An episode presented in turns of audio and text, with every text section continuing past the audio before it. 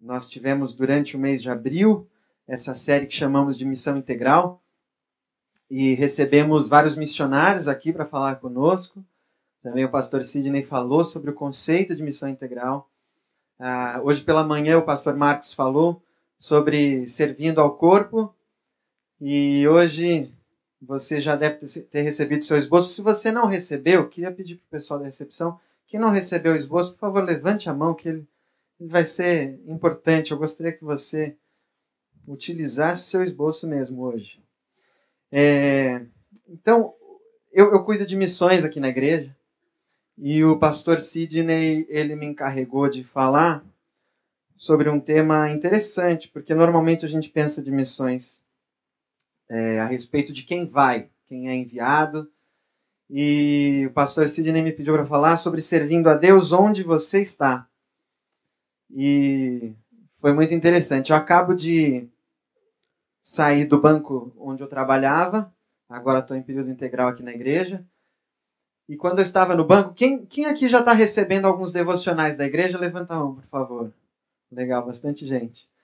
Esses devocionais, eles começaram é, na verdade, eu comecei a escrever isso quando eu estava lá no banco, dois anos e pouco atrás, porque a gente não tinha acesso à Bíblia, não tinha acesso à internet onde eu trabalhava. É, todo mundo trabalhava só com aquele sistema DOS, uma janelinha preta, não sei quem está acostumado com isso. E a gente, e eu por algum motivo lá, é, tive acesso ao e-mail, consegui mandar a Bíblia para mim mesmo por e-mail e aí eu compartilhava com os meus amigos ali do banco, que eu sabia que eram cristãos, naquela janelinha lá, eu fazia caber um devocional. Então tinha que ser super limitado, né? Um versículo e algumas palavras ali. E isso começou pequeno, com só com os meus amigos, foi crescendo, crescendo. Fiquei dois anos escrevendo os devocionais diariamente lá no banco. E o Sidney recebia aqui algumas outras pessoas. A hora que eu vim para cá em tempo integral, quis trazer esse projeto para cá também. Os pastores estão escrevendo, tem sido super legal.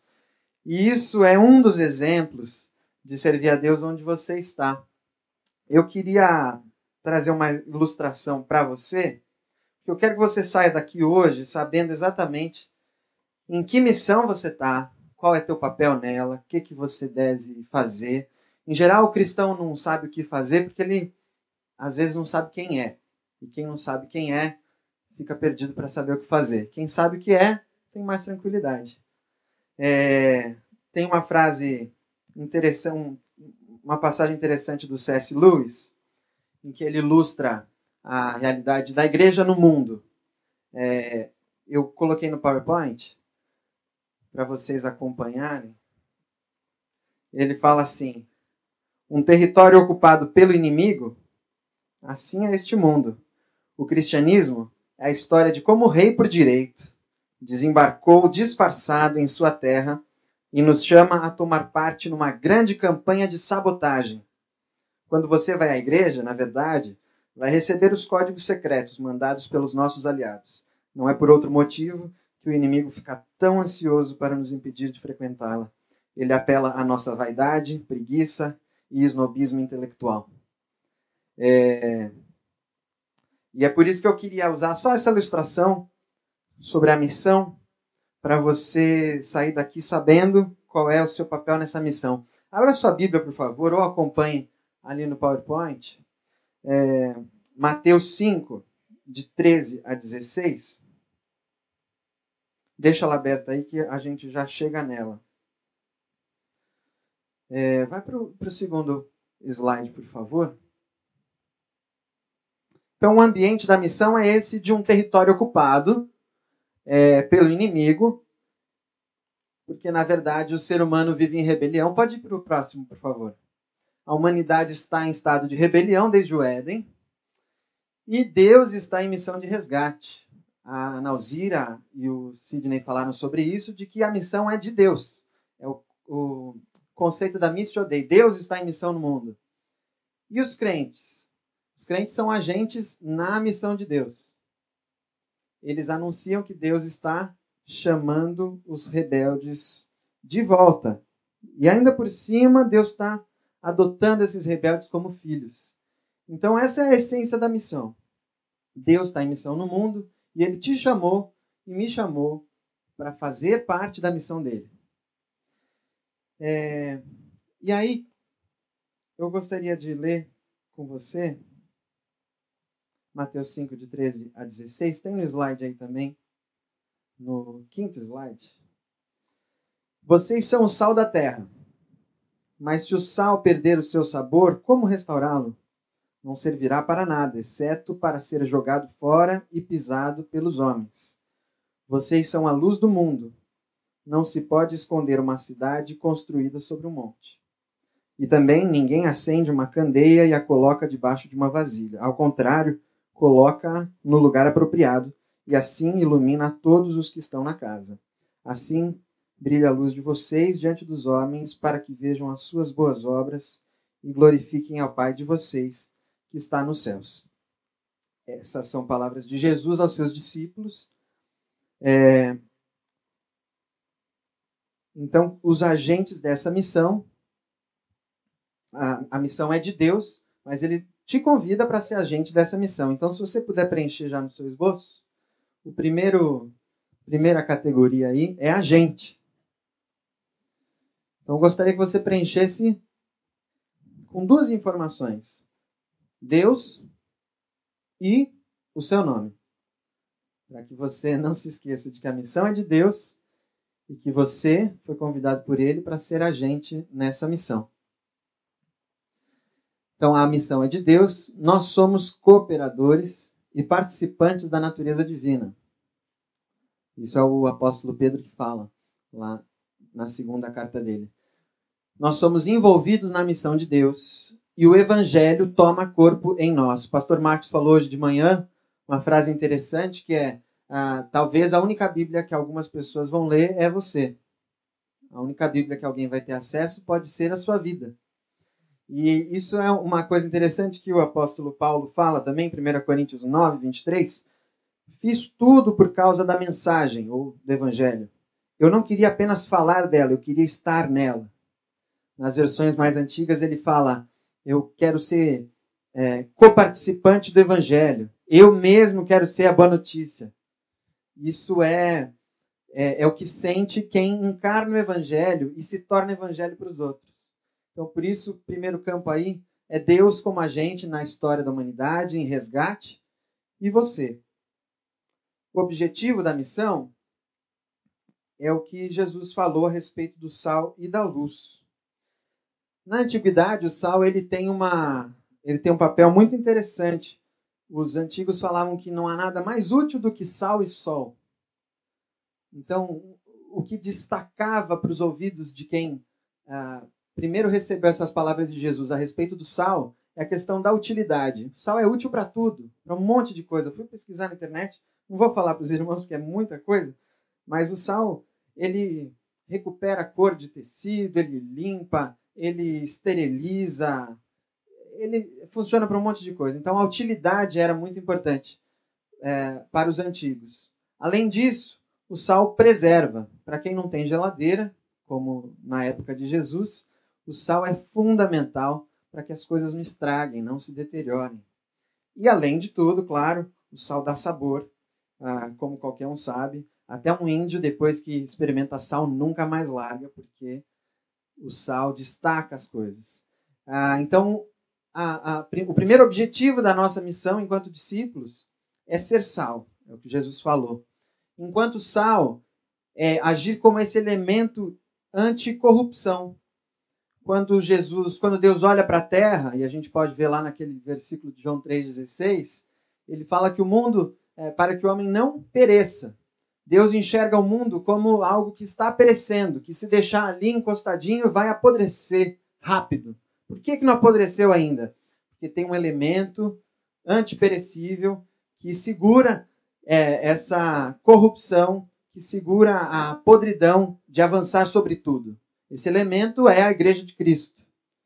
Por isso que uma das primeiras funções, um dos primeiros objetivos da sua missão, e aí você pode preencher como você quiser, com os adjetivos que você quiser, esse objetivo da missão, é ser sal. Agora, o sal ele tem uma, uma coisa engraçada, né? Ele só, só é salgado, a gente só percebe ele quando ele se dissolve. quando ele deixa de ser.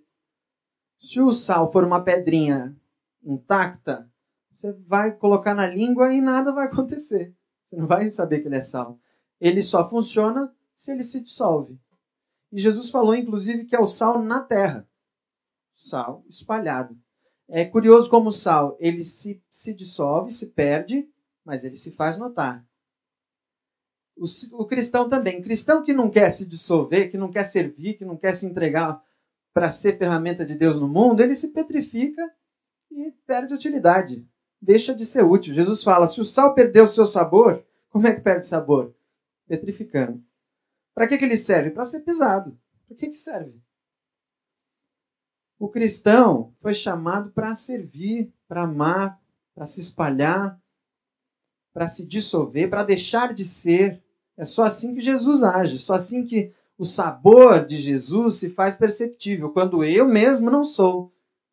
Já não sou eu quem vive, Cristo vive em mim. Aí sim, o sal, o sabor consegue ser percebido. Aí sim a corrupção para. Então, quem não quer? O que a Bíblia apresenta como antítese disso é a mulher de Ló, que olhou para trás, virou estátua de sal. Petrificou. Quem quer ficar olhando para trás, quem quer ficar olhando para a vida que tinha antes de conhecer Jesus, não, não tem utilidade mais. Vira uma coisa estranha que é cristão, mas, poxa, e aí? Então, não, é, o sal tem essa vocação de se dissolver. Ele só funciona se ele se dissolve. Ah, agora, o sal para a corrupção. Mas a luz tem outro efeito. A luz, ela avança sobre as trevas. Se o sal, ele segura as coisas de se corromperem, a luz avança. A luz, se você acende uma luz num quarto, ela entra em qualquer lugar que não tiver obstáculo, ela vai e ilumina. É, então, Jesus falou que nós também somos a luz do mundo. E a luz, ele fala, é, não pode ser escondida, ao contrário, ela é colocada no lugar apropriado. Então, meu irmão, a luz, assim como o sal, a luz não tem vida própria ela é manipulada por Deus, que é o agente da história. A gente vai entender isso aqui um pouquinho mais para frente, a hora que a gente falar do destino, que é o próximo tópico. É... E ele fala: Assim brilha a luz de vocês diante dos homens, para que vejam as suas boas obras e glorifiquem ao Pai de vocês que está, no céu, que está nos céus. Então, a, a luz o objetivo da nossa missão enquanto luz é boas obras. Nós não seremos julgados por Deus pelo nosso discurso. Seu discurso pode ser joia, mas não é ele que vai que vai ser julgado por Deus, são as obras. As obras são fruto da sua fé. Então, a, a Bíblia fala que aquele que tem fé, mas não tem frutos, a fé já morreu. Então, a, a luz são as nossas boas obras pastor McCord fala uma coisa super interessante. Ele fala que o sal, ele entende como as minhas relações próximas. Porque o sal não salga à distância. Eu não consigo usar o sal aqui e querer que salgue lá. Agora a luz sim. Então o sal acontece nas minhas relações mais próximas e a luz são as minhas boas obras que estão à vista de todos e que a sociedade acaba percebendo o Pai através delas. Ah, a gente pode citar vários exemplos. Tem igrejas aí. Eu estava vendo uma, uma fala do pastor Ariovaldo Ramos e ele citando uma, uma, uma igreja, a Batista da Água Branca, que influenciou os índices de escolaridade, de desempenho de escolaridade ali na zona oeste de São Paulo. A, a escola que era atendida pela igreja, que, a, que as crianças dessa escola estadual iam lá estudar na igreja depois do, do horário da aula, tiveram uma nota muito superior que todo o resto. E o, o, o jornal que estava fazendo a reportagem foi lá entender o que estava acontecendo. Então a luz é isso. As pessoas vão ver o que, que é que está acontecendo aqui. E isso tem uma dimensão maior do que aqueles que estão ao nosso redor. Então o objetivo da nossa missão é ser sal e luz, com tudo que isso implica na nossa vida pessoal. É... A luz, então, ela avança sobre as trevas. Só queria lembrar um versículo para os irmãos. quando Jesus fala que as portas do inferno não prevalecerão contra a igreja. Quem que está indo em qual direção aí? Porta serve para quê? Para segurar, para defesa, não é? Não é ataque. Então o que Jesus está falando é que as portas do inferno não vão aguentar a igreja que está indo para cima dele. Então quando a igreja é luz, a igreja avança sobre o inferno, faz as trevas retrocederem e as portas do inferno não prevalecerão contra nós. Amém? Agora, a respeito do destino da sua missão. Ok. Então, você, a gente vai ter missão agora para a Irlanda, para Roraima, para a França. Então, eu vou fazer missão, eu vou para a Europa, né? Eu vou para a África. Para onde eu vou fazer missão? E aí tem um outro versículo que eu queria ler com os irmãos. Ele está no verso do seu esboço. Eu não lembro se eu coloquei no PowerPoint. Mas é 1 Coríntios 7, versículo 17. O apóstolo Paulo está falando sobre a questão do casamento. Mas ele está falando a pessoas que querem seguir a voz de Jesus e a orientação de Deus. E aí ele fala o seguinte: Não alimente, eu coloquei ali a versão da mensagem, que eu achei bem, bem clara fala assim: não alimente o desejo de estar em outro lugar ou com outra pessoa. Você está agora no lugar que Deus preparou para você. Viva, obedeça, ame e creia nesta situação. Meu irmão, não tem como você querer servir a Jesus olhando para lá, olhando para onde você não está. Você só serve a Jesus onde você está. É aquela coisa, o sal não tem como salgar a distância. Você vai servir a Jesus onde você estiver. Pode ser que Deus te convide a ir para outro lugar. Enquanto você não estiver no outro lugar, seja sal onde você está. E Paulo fala para não alimentar esse desejo de estar em outro lugar. Como se fosse. Olhe para a sua situação, olhe para a sua realidade, sirva a Jesus onde você está, naquela empresinha chata, com aquele chefe difícil de aguentar. É ali que Deus te colocou. Eu lembro uma, uma discussão horrível que eu tive com uma chefe minha lá no banco, e logo depois, isso faz uns quatro anos. E eu estava indo fazer um curso justamente do pastor Macord, ele falando sobre a, o ramo da videira. E ele falando: olha, é, Deus direciona os ramos para os ramos transmitirem o amor de Deus aonde eles estão. Então, se Deus te colocou em algum lugar, é porque Ele quer que o amor dele chegue ali e quer que chegue através de você. É lá mesmo, na sua empresa, na sua casa, na sua vizinhança difícil, aquelas pessoas difíceis de amar, é ali que Deus te colocou para servir. Se Ele te levar para outro lugar, tudo bem, você não vai resistir. É, hoje de manhã a gente estava numa reunião do grupo de capelania. E a Adriana, não, nem sei se a Adriana está aqui, a Adriana estava falando sobre uma noite em que Deus a acordou e falou para ela: Olha, ligue para o seu cunhado e diga a ele que ele está curado. O cunhado dela sofria com um tumor na bacia e, e ela falou: Deus, mas isso é uma loucura, ele não é cristão, é uma responsabilidade enorme eu ligar para ele e falar uma coisa dessas. É, né? Fala por outra pessoa, faz alguma coisa, deixa ele ver nos exames depois. Por que, que eu tenho que fazer isso?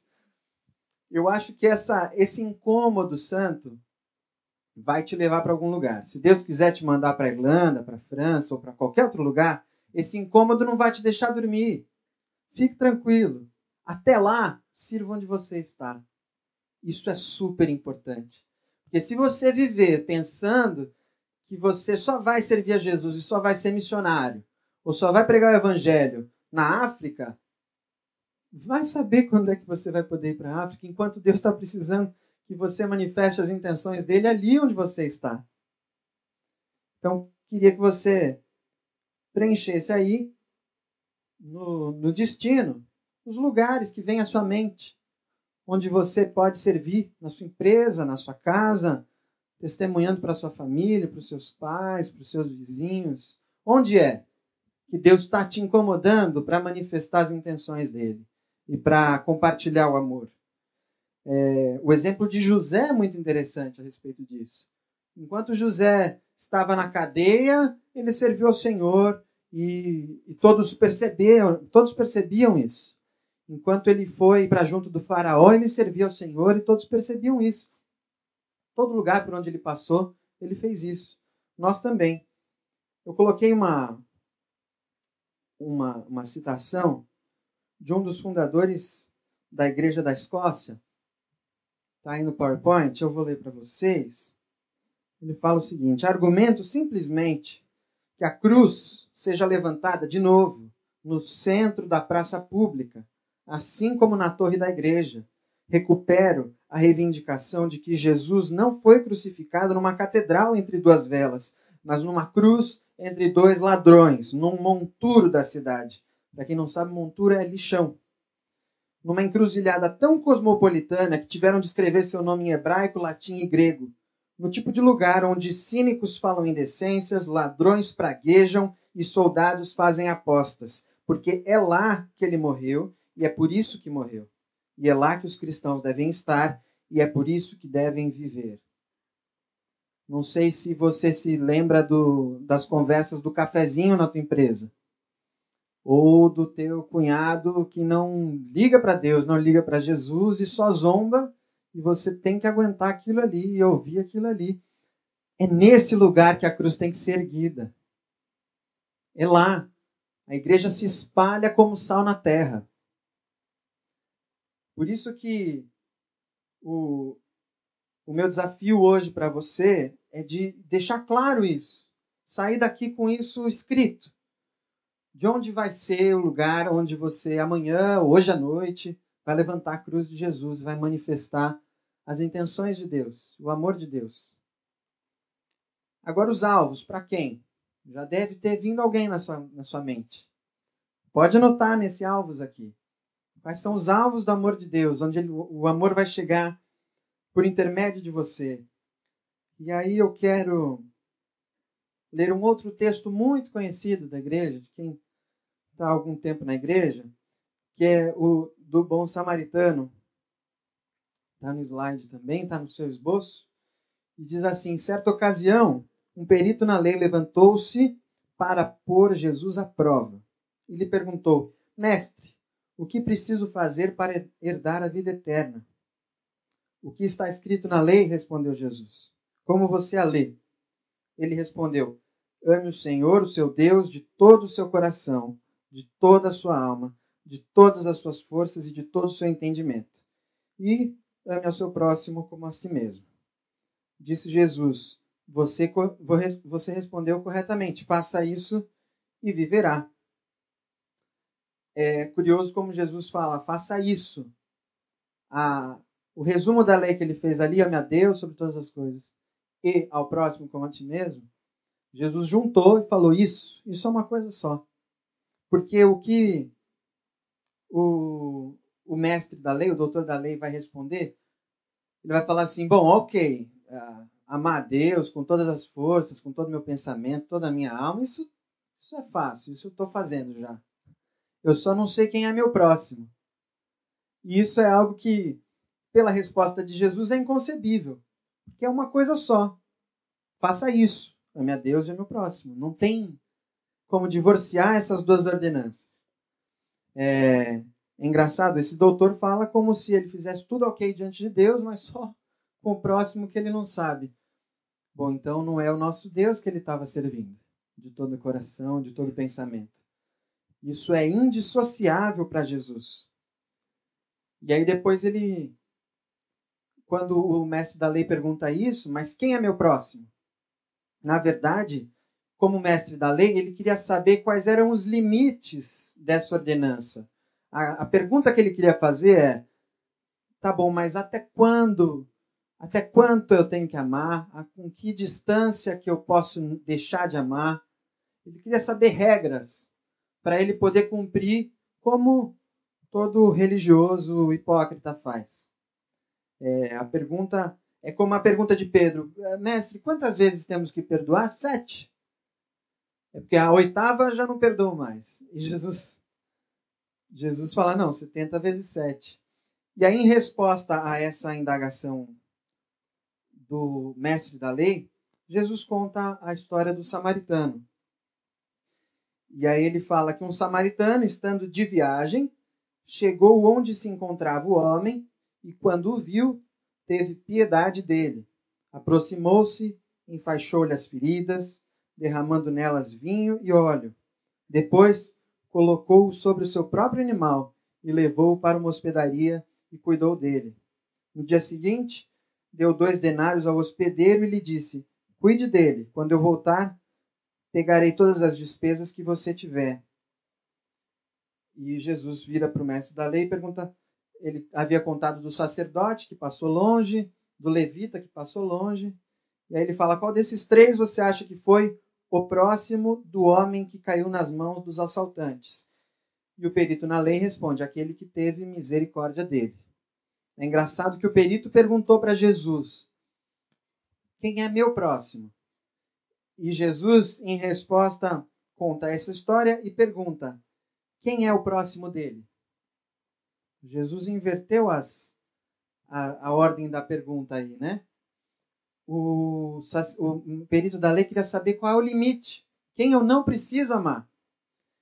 E Jesus falou: Olha, você, se for agente na história de Deus, vai amar quem estiver próximo de você e tiver necessidade. Essa é a ética, a necessidade. Aquele que tiver necessidade perto de você, dele, você é o próximo. Jesus inverte a ordem dessa, desse conceito é, e coloca a necessidade como a ética dessa da vida do cristão.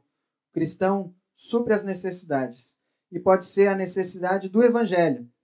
Eu lembro quando um conhecido meu, colega que eu convivia, morreu de overdose e eu cheguei para minha mãe assim meio transtornado, tinha acabado de saber, eu falei: "Mãe, um amigo meu morreu de overdose e tal".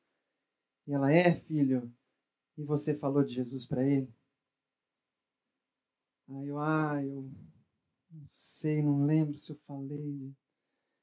Ele era alguém que carecia do evangelho, a necessidade dele era o evangelho e amor, nada mais. Eu não atendi nessa necessidade. É, a Bíblia nos fala que a necessidade é a medida daquilo que eu tenho que entregar. Eu vou explicar isso mais para frente aqui nesses no recursos, só para a gente concluir o alvos. Traga à sua mente essas pessoas que precisam ser alcançadas por Jesus, precisam ser amadas, precisam ser atendidas em suas necessidades fisiológicas, materiais, suas necessidades imediatas. Esse homem que foi ferido aqui na história que Jesus contou, ele descia de Jerusalém para Jericó, era uma descida super perigosa. Todo mundo sabia disso. A rigor, ele seria um insensato de ir sozinho. É como se, se, se alguém uh, de religião kármica, budista, espírita, visse falaria: é, você está pagando pelo que você escolheu. Imagina, é uma loucura descer essa estrada sozinho. Como é que você faz um negócio desse? Então, você tem que aguentar. A gente atende quem necessita até quando ele é vítima de sua própria insensatez. A gente continua amando. A medida do nosso amor é a necessidade dele.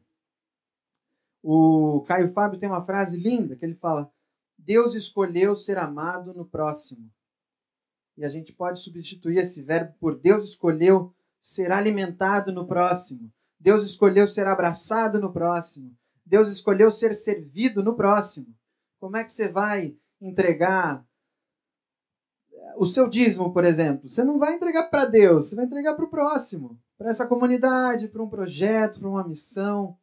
Para a gente servir a Deus, a gente tem que abraçar o próximo. É no outro que a gente serve a Deus. Deus não nos chamou para ficarmos ermitões numa caverna o adorando como se ele fosse não, Deus se importa com a humanidade. Deus mandou seu filho se encarnar na humanidade. Deus se misturou na nossa sujeira. Ele gosta da humanidade. Se a gente não gostar, a gente não está na missão de Deus. Para entrar na missão de Deus, tem que servir o próximo. Então preencha aí nos seus alvos. Quem que você vai alcançar? E aí você pode me perguntar, tá bom, mas e os recursos? Com, com que que eu vou alcançar? Eu nem sei o que falar direito. Esteja certo que Deus vai prover todos os recursos necessários para que sua vontade seja feita, não a tua, a sua. Tudo que ele quiser fazer através de você, ele vai prover recurso. O interesse é dele, a missão é dele. Você é participante, parceiro. Ele vai suprir. Você fala, Senhor, eu acho, eu acho maravilhoso quando ele chama Moisés e convoca Moisés para libertar o povo da opressão do Egito. E Moisés fica assim, mas Senhor, como é que eu vou fazer isso? Como é que as pessoas vão acreditar em mim? Como é que elas vão acreditar que eu falei com o Senhor? E Deus responde para ele: O que é isso aí na tua mão? Ele fala: Ah, é uma vara. É, então joga no chão. A, a nossa vida com Deus é sempre assim. Sempre que a gente quer servi-lo, Ele já deu os recursos. E a gente pergunta ansioso, mas Deus, como é que eu vou fazer? O que, que é isso aí na tua mão? Os recursos, meus irmãos, é tudo que você tem, inclusive as suas dores, o seu passado, as suas feridas. Bota para trabalhar.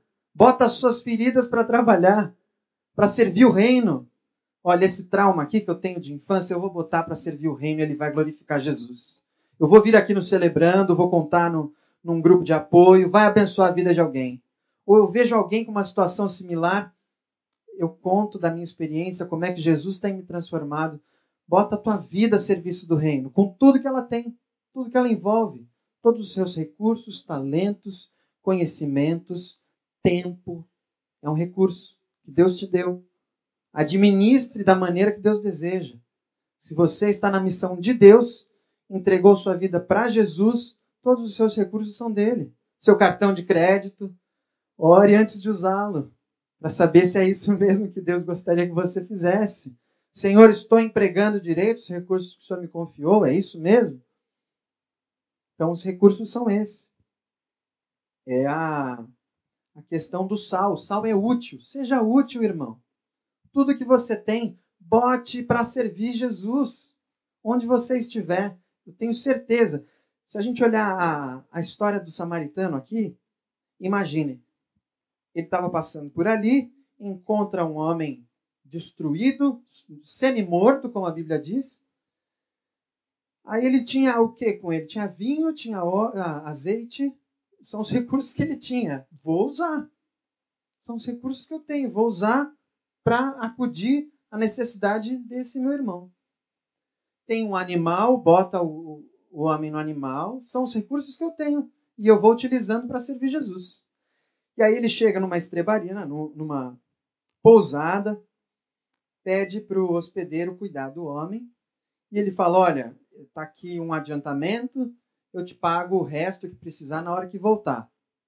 Irmãos, um samaritano na terra de judeus, numa hospedaria, pedindo para pagar fiado, na terra de judeus, ele tinha muita confiança, tinha muito relacionamento com esse hospedeiro.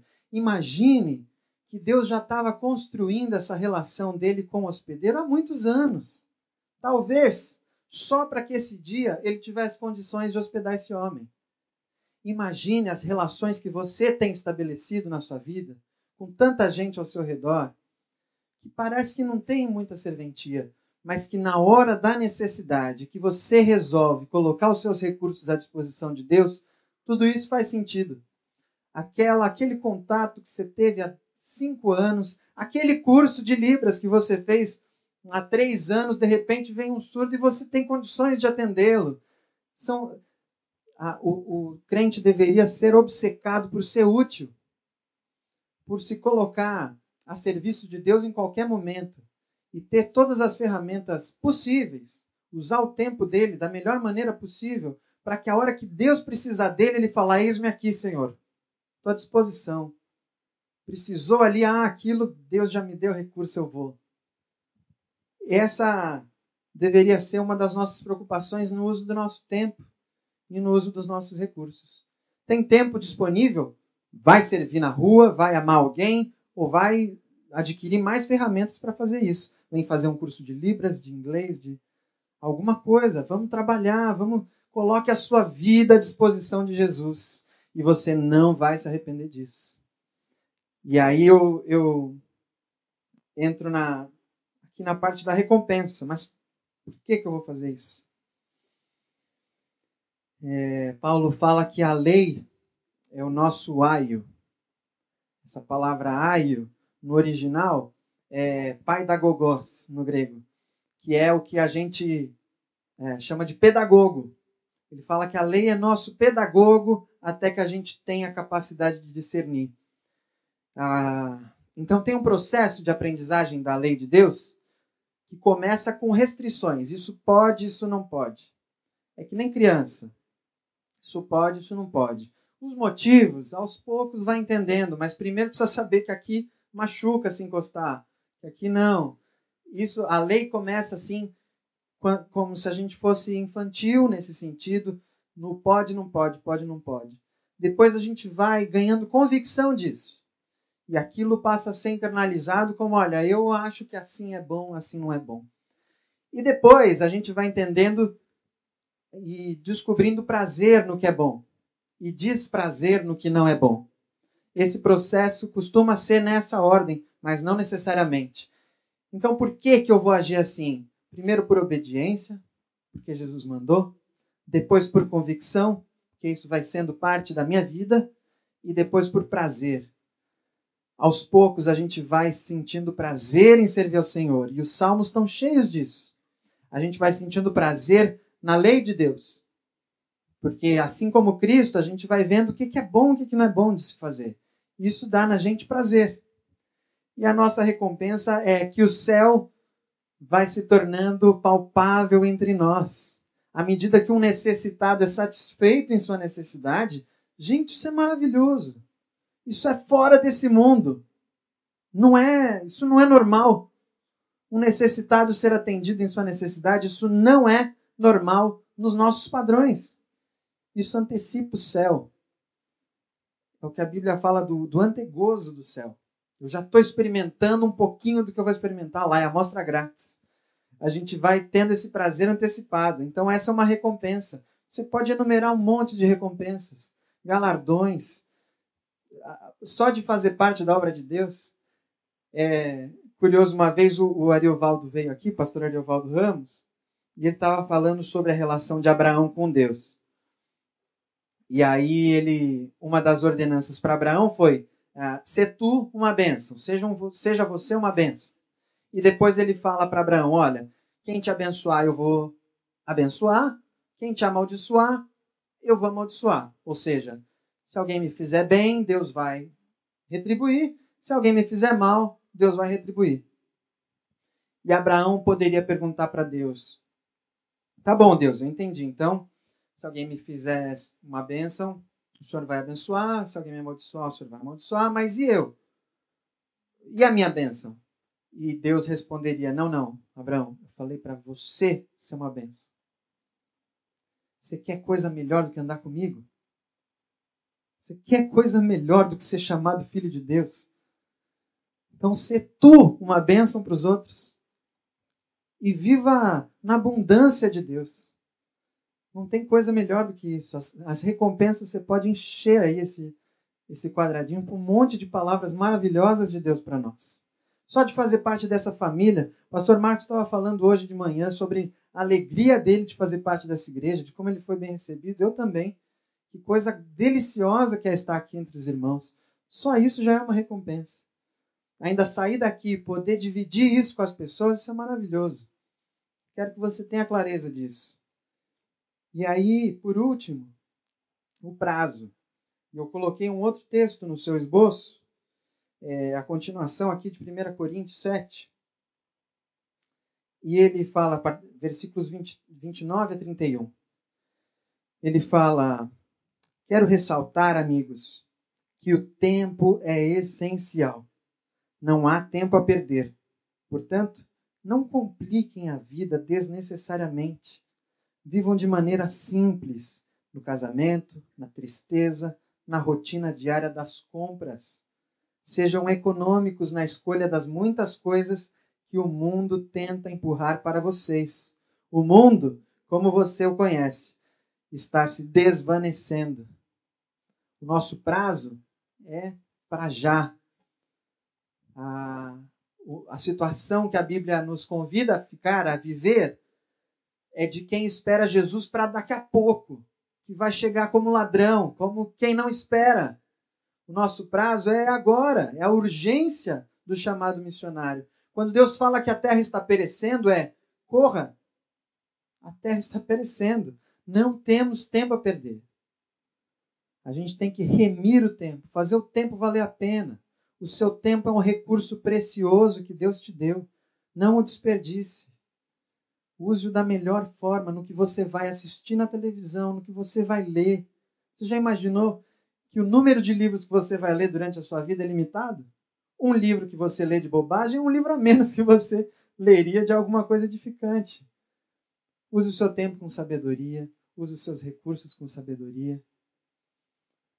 A banda pode subir. Eu queria que você preenchesse aí todas todas essas lacunas e saísse daqui consciente da sua missão.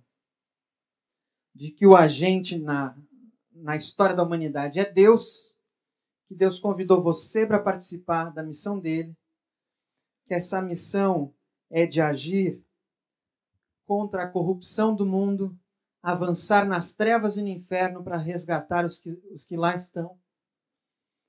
Que o destino é onde você está e onde Deus te colocar. Que os alvos são os próximos ao seu redor, aqueles de quem você é próximo. E que tem alguma necessidade. Pode ser necessidade do Evangelho, de um abraço, de uma palavra de afirmação, de encorajamento. Isso são tudo, to, todos esses são frutos do Espírito que a gente deve demonstrar não por obrigação, mas simplesmente porque estamos cheios de Deus. Os recursos Deus já tem provido. Olha o que, que tem na tua mão, usa.